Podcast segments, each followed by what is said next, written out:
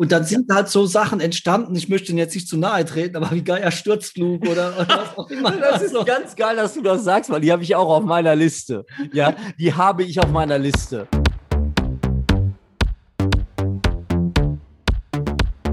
Disco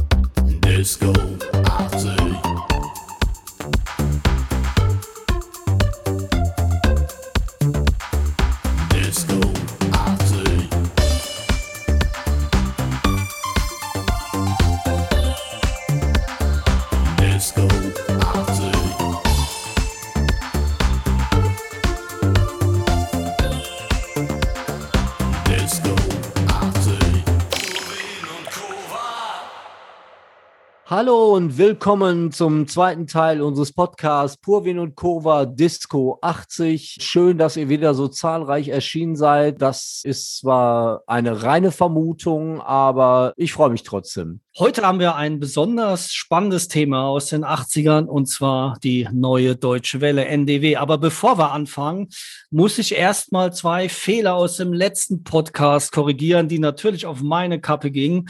Zum einen lebt natürlich Tala 2XLC noch. Hallo, willkommen im Leben, Thala. Wir freuen uns. Und das andere ist, Febres ist tatsächlich 1998 erst weltweit eingeführt worden, hat also mit den 80ern ungefähr so viel zu tun wie die Super League oder was auch immer. Ja, aber vielleicht ist es auch so, dass wir deswegen in den 80er Jahren alle so gestunken haben, weil wir noch keinen Fabris hatten. Auf alle Fälle findet ihr solche Korrekturen immer in den Show Notes. Disco Arty. Wir machen es ja immer so, wir erzählen über uns in jeder Folge zwei Wahrheiten und eine Lüge, damit ihr uns auch ein bisschen besser kennenlernt. Dann fangen wir an, Christian. Erstmal ist es so, dass ich 98 oder 99 auf einer dieser Revival-Partys, auf der Joachim Witt, Markus und Fräulein Menke gespielt haben, war ich zugegen. Und nach dem Konzert habe ich tatsächlich, weil ich so eine Eingebung hatte, dass ich das auch gerne veranstalten würde, irgendwo in Dortmund oder in der Nähe, wo ich wohne, habe ich Zugang zum Backstage-Bereich bekommen, habe mich sehr nett unterhalten mit allen drei Personen und wir haben Telefonnummer getauscht und Markus hat danach, also der Markus, ich gebe Gas, ich will Spaß, Markus, hat danach ständig bei meiner Mutter angerufen. Ich habe damals noch zu Hause gelebt und die wusste nicht, wer der junge Mann am Telefon war, fand ihn aber total sympathisch, hat sich, glaube ich, auch so ein bisschen in den verliebt, weil er eine total sexy Telefonstimme hatte. Und so ist dann deine Schwester entstanden, oder wie? Ich habe keine Schwester, aber ich würde mich freuen, wenn Markus quasi der Vater meiner Schwester wäre. Also hätte ich geil gefunden. Auf jeden Fall war meine Mutter total begeistert von dem und die haben ständig miteinander telefoniert und irgendwann war das Thema Konzert auch gar kein Thema mehr. Und die beiden haben so telefoniert. Und meine Mutter ähm, hatte immer so eine, so eine nette Attitüde, so, junger Mann, wer sind Sie denn? Was wollen Sie denn?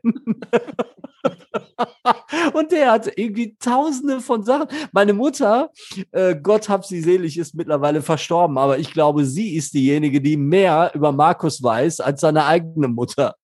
So, das ist die eine Geschichte. Die andere Geschichte ist, dass ich mich in den frühen 80er Jahren in die Fußgängerzone begeben habe und das erste selbst gekaufte Album damals auf Kaufkassette war tatsächlich Human League The Dare. Ich habe das echt auf Kaufkassette gekauft und das war total spooky und super sexy. Finde ich immer noch respektabel. Die dritte Geschichte wäre, dass ich 2007 eine Single aufgenommen habe mit Joachim Witt, die da heißt Alle Fehler.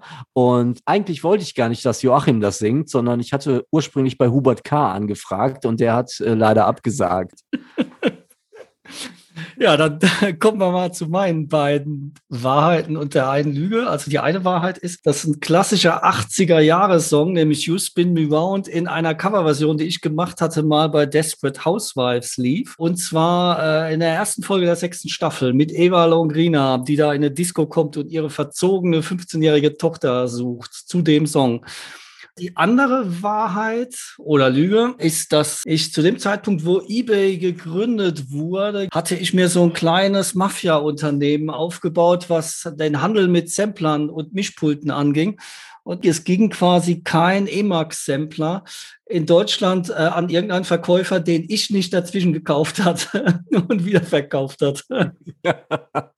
und der dritte, der dritte, das hängt irgendwie, glaube ich, auch mit dem zweiten zusammen, wenn ich mich recht erinnere. Ich habe mal eine Nacht im Gefängnis verbracht und das war nicht in der Ausnüchterungszelle. Äh, wie immer am Ende des Podcasts erfahrt ihr, was die eine Lüge und was die beiden Wahrheiten waren. So, dann kommen wir mal zu unserem Thema. NDW, die Neue Deutsche Welle. Wir sind ja beide Jahrgang 69 und das war, obwohl man das jetzt so gar nicht vermuten würde, für mich ganz persönlich ein Riesenthema. Und zwar hat das einen ganz einfachen Grund. Ich habe drei ältere Brüder, die zu der Zeit schon in der Ausbildung waren und Geld verdient haben und ihr komplettes Gehalt in Schallplatten umgesetzt haben. Das heißt, ich hatte schon als 10, 11, 12-Jähriger Zugang zu allen geilen Hits der NDW damals. Mein Bruder hat alle Singles gehabt. Das war wirklich, ich kannte alles aus der NDW. Und zwar angefangen bei ganz abgefahrenen Sachen wie Wissenswertes über Erlangen bis hin zu totalen Mainstream-Sachen, bis hin äh, Sternhagel, Fahrradfahren, kennt heute auch keine Sau mehr.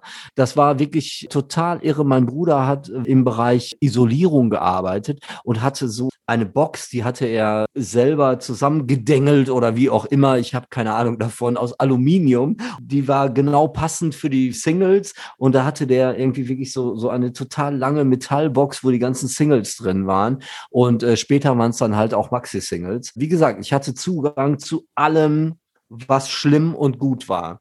Das ist interessant. Wir können dein Wissen nachher auch testen. Ich habe mich nämlich ausnahmsweise mal vorbereitet und habe mir nämlich die spannendsten und absurdesten Bandnamen aus der NDW-Zeit notiert. Und da können wir mal gucken, ob du die wirklich alle kennst. Also ich muss zu meiner Schande gestehen, ich kannte einen Teil davon nicht. Aber da kommen wir später dazu. Bis ich ungefähr zwölf war, war mein Musikgeschmack bestand ja in etwa so aus Winnetou-Melodien. Das waren so meine Lieblingslieder. Was Winnetou-Melodien? Also hier diese Karl-May-Hörspiele oder was? Ja, von den Filmen natürlich. Ach so, es gab Platten, wo jetzt wirklich nur ja, die Musik von Winnetou wo, wo die Winnetou-Melodie drauf war. Und okay, da bin ich raus. Ja. Melodie und so weiter. Und die habe ich immer gehört, ja. Und dann kann ich mich erinnern, dass von Trio Da Da Da ein Mega-Hit war und überall liefen. Ich fand den damals total doof, weil ich gedacht habe, wie kann man so mit so einem Mist Geld verdienen? Inzwischen finde ich den super. Damals wusste ich natürlich nichts von Dadaismus und was auch immer, ja. Und auch, das ist ja eine große Kunst, aus ganz wenigen Song zu machen, der funktioniert. Ne? Es ist nicht so schwer, 100 Spuren übereinander zu packen, so wie wir das als machen und dann klingt es ja. irgendwie geil. Aber ja. mit nur einem Casio, mit einem Schlagzeug und einer Stimme und, und ein bisschen Gefiepe einen geilen Song zu machen, der ein Welthit wird, das ist halt, finde ich, eine große Kunst. Aber damals fand ich das total doof. Das ist auch das, was mich heute noch total fasziniert an der neuen deutschen Welle, dass man wirklich sagen muss, dass Sachen plötzlich in den Charts waren, von denen man gar nicht gedacht hätte, dass es jemals möglich ist, dass sowas an die Oberfläche kommt. Ein großer Teil der Sachen war sehr, sehr kommerziell, weil wir reden hier von dem Flaggschiff der deutschen Unterhaltung. Die Sachen waren in der ZDF-Hitparade. Ja, und die Moderatoren haben da gestanden und wussten selber nicht, was sie dazu sagen sollten. Ich glaube, die haben das auch einfach nur hingenommen und gedacht, okay, ich sage jetzt nichts Falsches, weil dann verliere ich meinen Job. Ne? Das war jetzt bei Dieter Thomas Heck vielleicht nicht unbedingt so, der war jetzt nicht so gefährdet, aber das war schon total abgefahren, weil ich glaube, dass sehr, sehr viele Leute, die älter waren als wir damals, einfach gedacht haben, ich verstehe das nicht, aber ich traue mich auch nicht jetzt irgendwie was zu sagen, weil es war eine sehr, sehr verrückte Zeit äh, und eine sehr, sehr kreative Zeit auch. Aber nachzuvollziehen ist das bis heute nicht, weil das jeglicher Geschmack wurde für mehrere Jahre komplett ausgesetzt. Weil es waren ja auch viele schlimme Sachen dabei. Ich glaube auch nicht, dass das zu wiederholen ist. Das, ich glaube, das Problem war eben, dass viele Bands, in denen das drin war und die das wirklich gelebt haben, äh, wie zum Beispiel Trio, die haben das originär gemacht und dann gab es unglaublich viele MeToo-Bands, die auch gesagt haben, jetzt mach mal NDW hier mit deinem 70er Jahre Schweinerock, verdienst du keine müde Mark mehr hier, mach auch mal. Und dann Ja. sind halt so Sachen entstanden, ich möchte Ihnen jetzt nicht zu nahe treten, aber wie Geier Sturzflug oder, oder was auch immer. Das ist Also, ganz geil, dass du das sagst, weil die habe ich auch auf meiner Liste. Ja, die habe ich auf meiner Liste. Geier Sturzflug ist, soweit ich informiert bin, ist das eine Band, die zum Teil auch aus Dortmund und aus Bochum kommt. Mittlerweile fahren die, glaube ich, alle Taxi. Das haben wir zumindest in Pommes Porno Popstar in unserem ersten Buch behauptet. Da haben wir ja die schlimmsten Hits aus den 80ern aufgelistet und da war das dabei.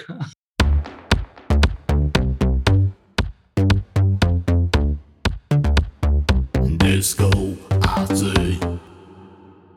Die interessanteste Frage finde ich eigentlich, sind so Bands wie Trio? Weil, also ich glaube, dass Trio nicht morgens aufgestanden ist und gesagt hat, wir machen jetzt morgen NDW. Ich glaube schon, dass das Songmaterial, das muss ja auch schon vorher da gewesen sein. Wobei sich mir dann natürlich die total verrückte Frage stellt, was haben die gedacht, dass sie mit einem Hit wie Da, Da, Da die Welt erobern würden? Oder haben die gedacht, okay, wir können nichts anderes? Weil es gibt nur zwei Möglichkeiten. Entweder sie haben das gemacht, weil sie dachten, okay, es gibt NDW, da, das machen wir jetzt, oder sie haben das vorher gemacht und dann müsste man dringend mal mit ihrem Psychologen sprechen. Die, soweit ich das weiß, haben die Songs gab es schon, die haben aber verschiedene Arten ausprobiert, wie sie das machen können. Also im rockigen Gewand, in anderen und kam dann irgendwie auf diese reduzierte Art, äh, das zu spielen und aufzunehmen. Aber das lag schon in den drin. Das waren ja gute Musiker. Also der Peter Behrendt ist ja ein sehr guter Schlagzeuger gewesen. Der, der ist mittlerweile verstorben. Der ist verstorben, genau. Und der Kalle Krawinkel ist auch verstorben. Diesmal bin ich sicher, der Gitarrist, ja. Also ist nur noch Stefan Remmler da jetzt. Lebt er in der Schweiz, hat mir letztens jemand erzählt. Also ich habe gehört, dass er auf äh, irgendwo in der Sonne, Teneriffa oder so leben soll, aber das ist auch schon länger her und äh, wirklich, ich gönne es niemanden mehr als ihm. Ja, ich finde es eigentlich sehr, sehr schade, weil ich glaube, wir brauchen einen Stefan Remmler, um diese Welt wieder in die Fugen zu bringen und wieder sowas zu machen, weil auch die Sachen, die er danach gemacht hat, waren ja einfach großartig. Keine Sterne in Athen. Und ich glaube, es gibt wenig Menschen auf dieser Welt, die in der Lage sind,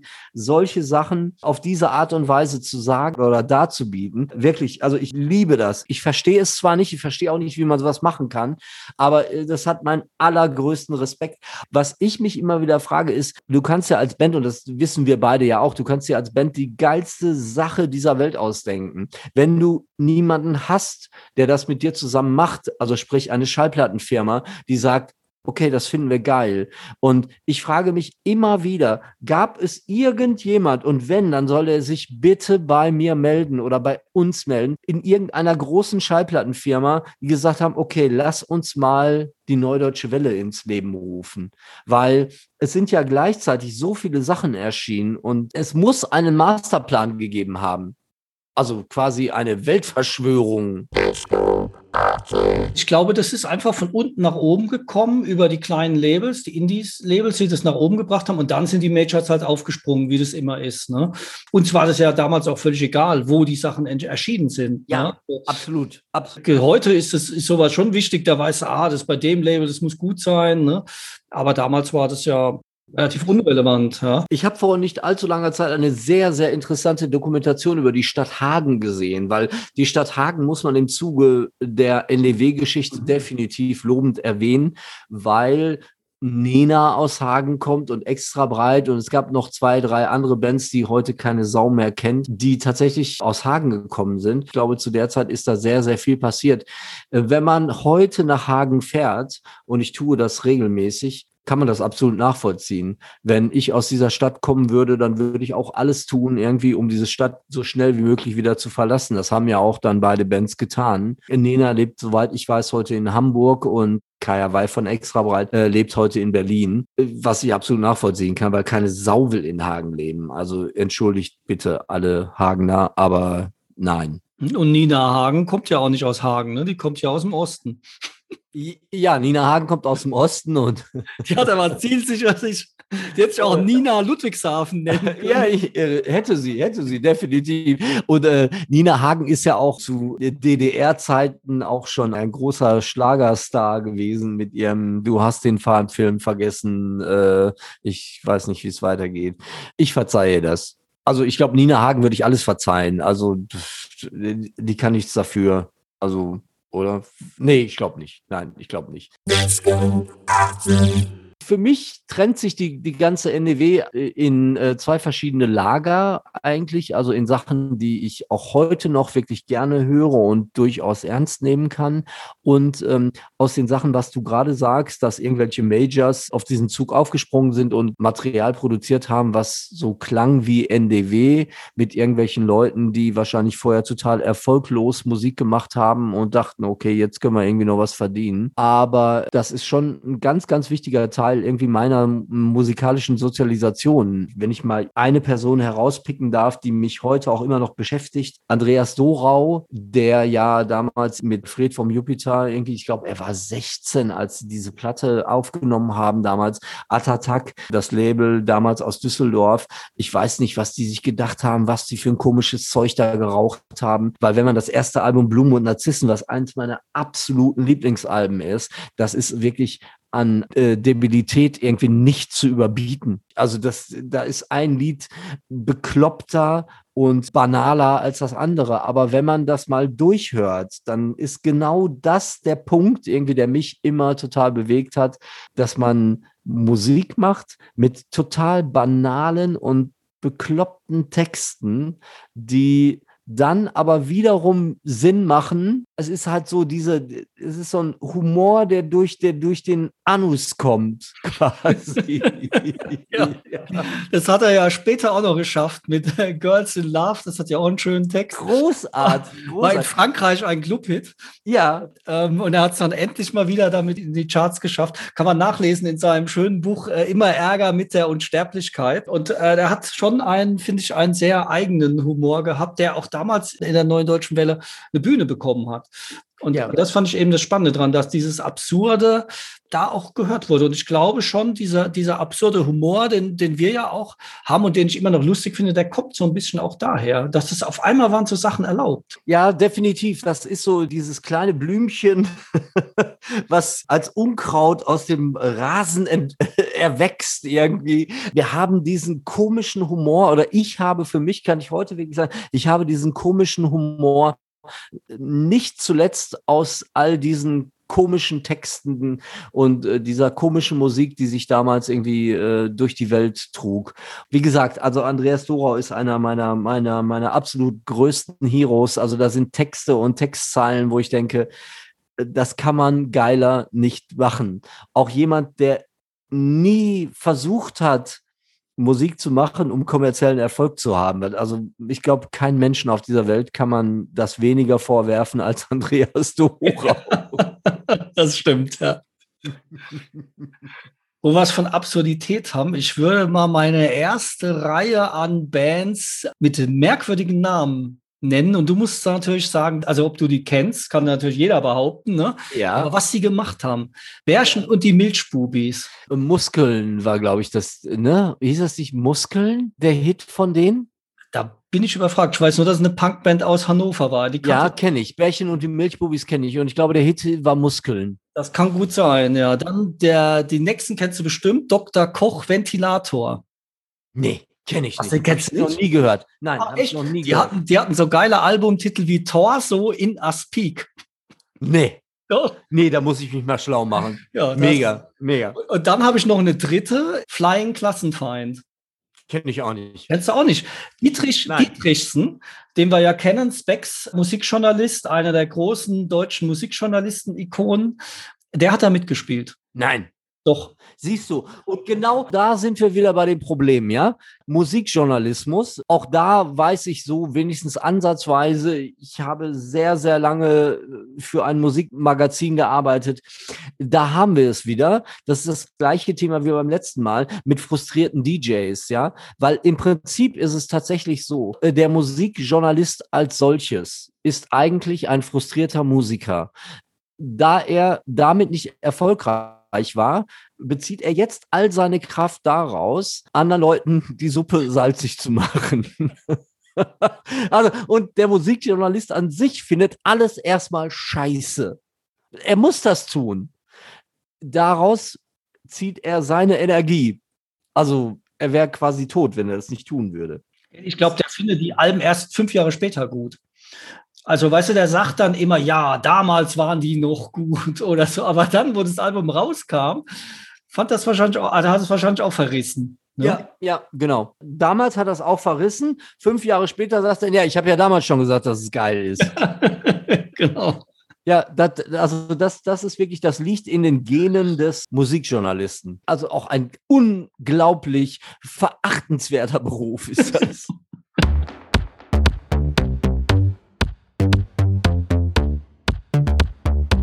Disco Party was ich ein ganz interessantes Kapitel dieser ganzen Zeit finde und auch ein bisschen zu dem Verständnis beiträgt für diese ganze Zeit. Es gibt eine sehr kurze Dekade, in der auch Filme, NDW-Filme mhm. liefen. Mhm. Ja, einer dieser Filme ist natürlich der Film schlechthin mit Markus und Nena. Ich gebe Gas, ich will Spaß, wo die beiden sich dann natürlich ineinander verlieben. Das haben sie getan, irgendwie, weil sie wahrscheinlich von der Bravo irgendwie ein paar tausend D-Mark damals bekommen haben und gesagt haben, irgendwie, hier, ihr beide könnt doch mal mit, mit, miteinander vögeln. Die haben das über Monate tatsächlich ausgeschlachtet. Ich war damals wirklich selbst interessierter Bravo-Leser. Ich dachte selbst an Nena interessiert. Das ist eine sehr interessante Frage.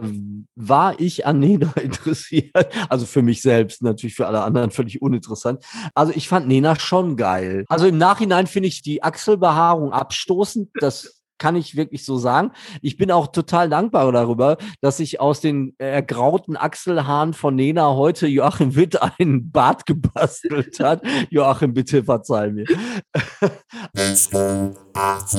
Mich hat es damals so irritiert, weil das war ja völlig normal, in den 80ern Achselhaare zu haben. Das kann man sich ja. heute vielleicht nicht mehr vorstellen, so als Frau.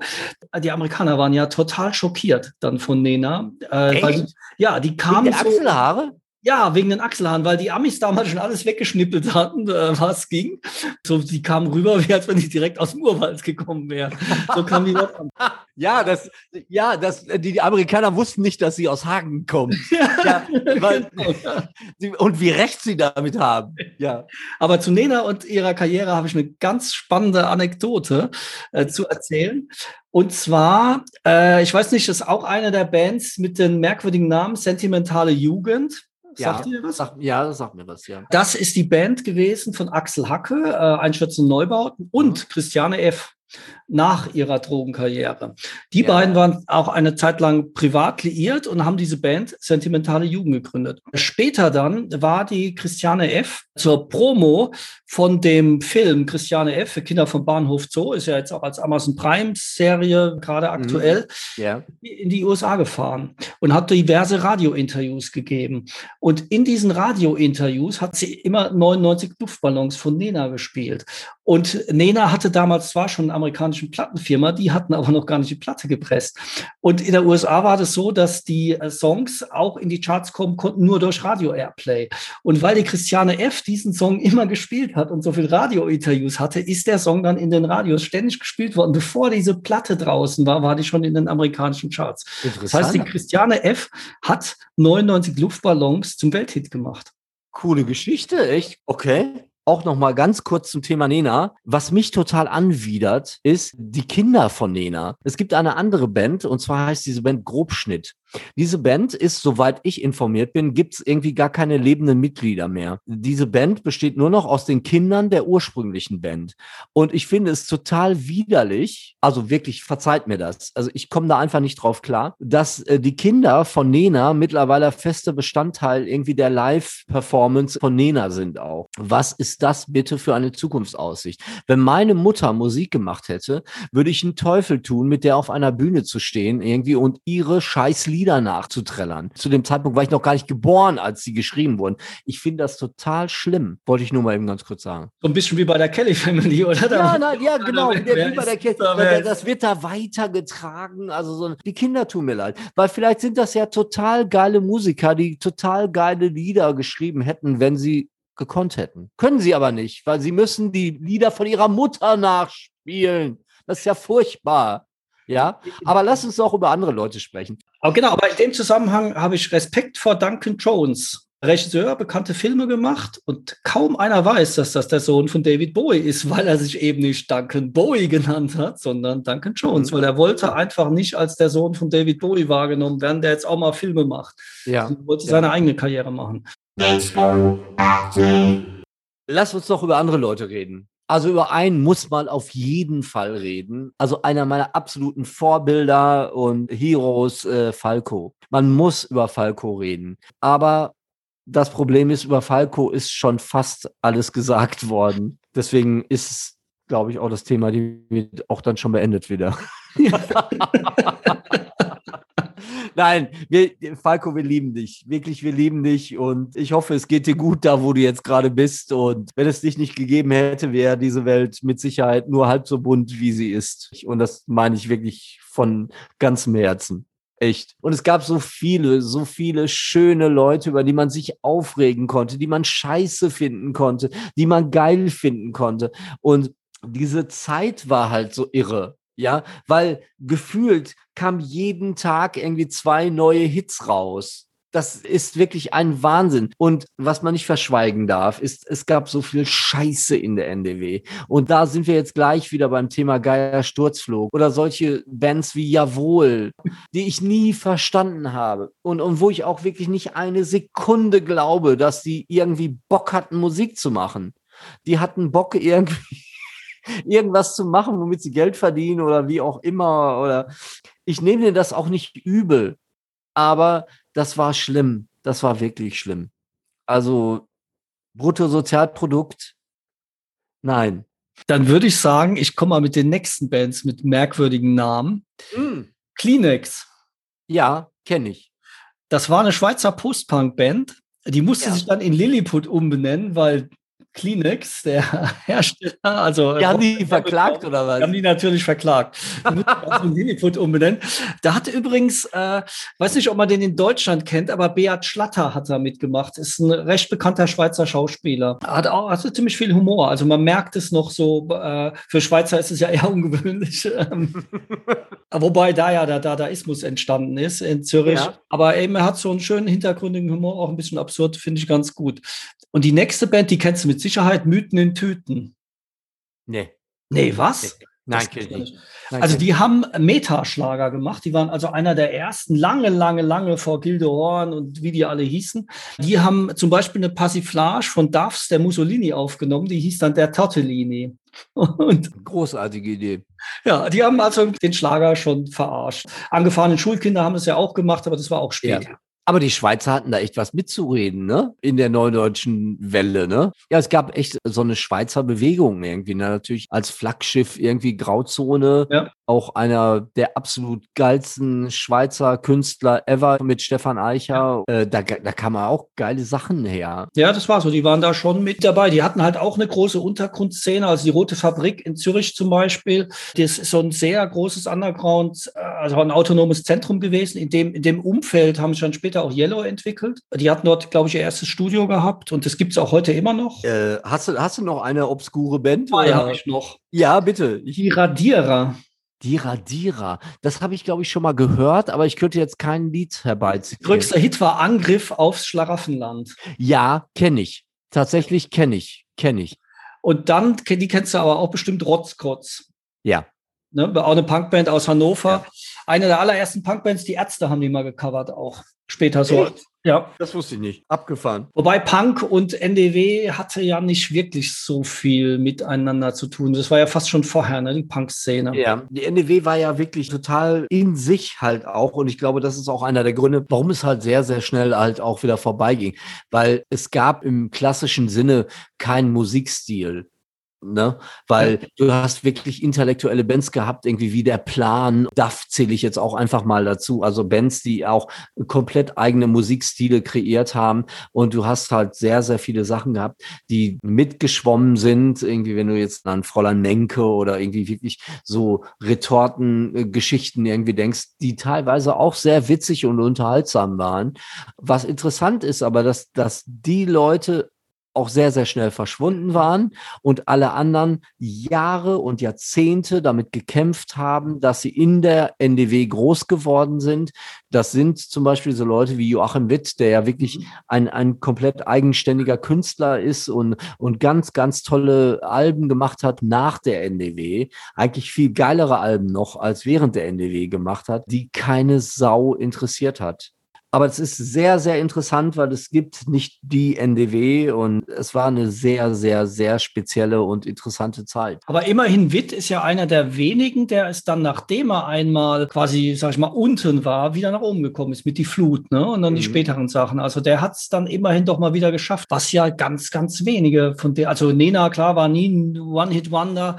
Trio könnte man auch nicht sagen, wobei das da ja auch schon beim dritten Album vorbei war mit den drei gegen drei. Mhm. mit den Erfolgen, aber viele von aus der damaligen Zeit haben es nicht wieder geschafft. Nein, tatsächlich. Obwohl die Sachen hinterher nicht schlechter waren. Ne? Ich fand ja. zum Beispiel Hubert K., als er sein englischsprachiges Album gemacht wurde, da haben die alle nur, naja, drüber gemeckert und es war auch so kein so ein großer Erfolg, aber eigentlich waren es coole Songs. Also das ja. ist richtig schöner ja. Pop, den ich auch heute noch gerne höre. Im Gegensatz ja. zu seinem letzten Album, da hat er sich, glaube ich, ein bisschen vergriffen. Aber die äh, ersten Sachen, ja, äh, fand ich eigentlich ja. ganz gut. Ja, aber der kam nie aus dieser Schublade raus. Ja, und das war halt das Problem. Das waren richtige Künstler, nur das Tragische war, dass zu dieser NDW-Zeit irgendwie ihr Peak hatten und das irgendwie mit sich rumgetragen haben. Die ganze, also Joachim ist jemand gewesen, der auch immer sehr, sehr wandelbar war und sehr, sehr viele verschiedene Sachen versucht hat. Und irgendwann war er mal wieder, wie damals mit dem Goldenen Reiter, zur richtigen Zeit am richtigen Ort, mit dem richtigen Partner natürlich irgendwie, weil die Flut war, glaube ich, acht Wochen Nummer eins in Deutschland. Das ist aber auch wirklich ein mega Song gewesen. Das kann ein Blinder beim Kacken hören, dass das ein Hit ist. Ja, also, ne? Entschuldigung. Aber ist einfach so, dass ein Hit ist ein Hit ist ein Hit.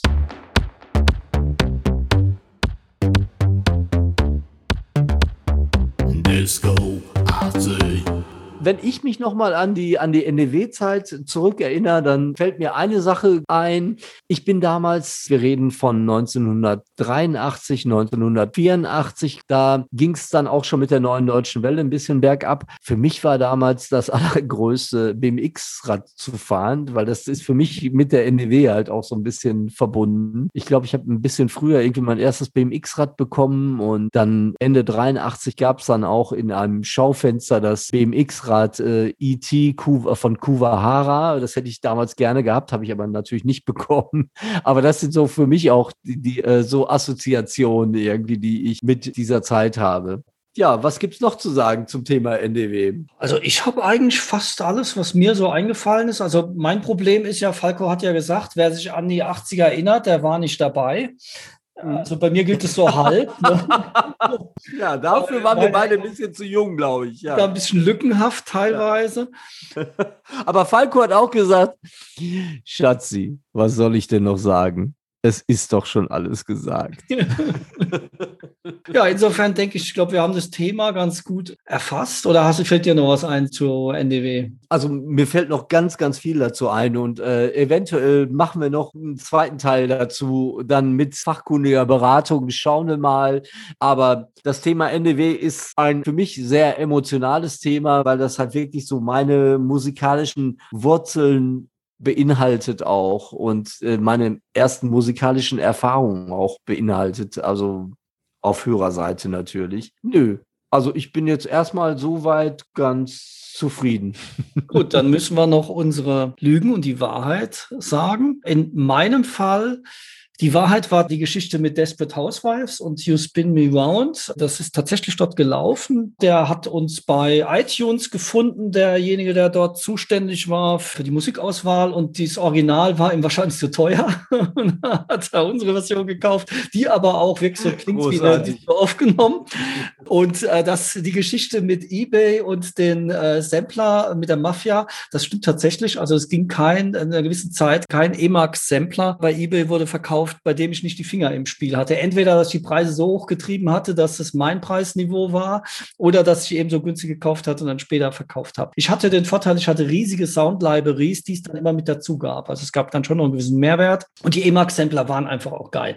Ich fand, die waren total unterbewertet vom Preis. Sie hatten einen eigenen geilen Sound. Und es war damals die Phase schon, wo du für Analog-Synthesizer extrem viel Geld gelassen hast. Und die Sampler hatten ja auch Analog-Filter und du konntest damit viel mehr machen. Ich fand, die sind viel zu billig gewesen und da bin ich dann halt eben für den guten Zweck eingestiegen und für mein eigenes Portemonnaie.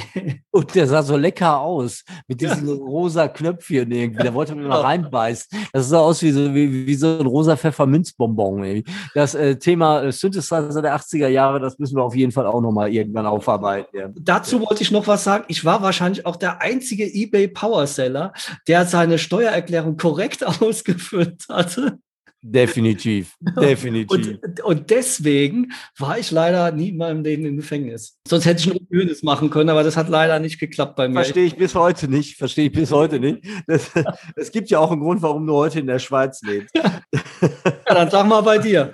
Also, meine erste Behauptung war ja diese NDW Revival Party. Da stimmt jedes Wort von.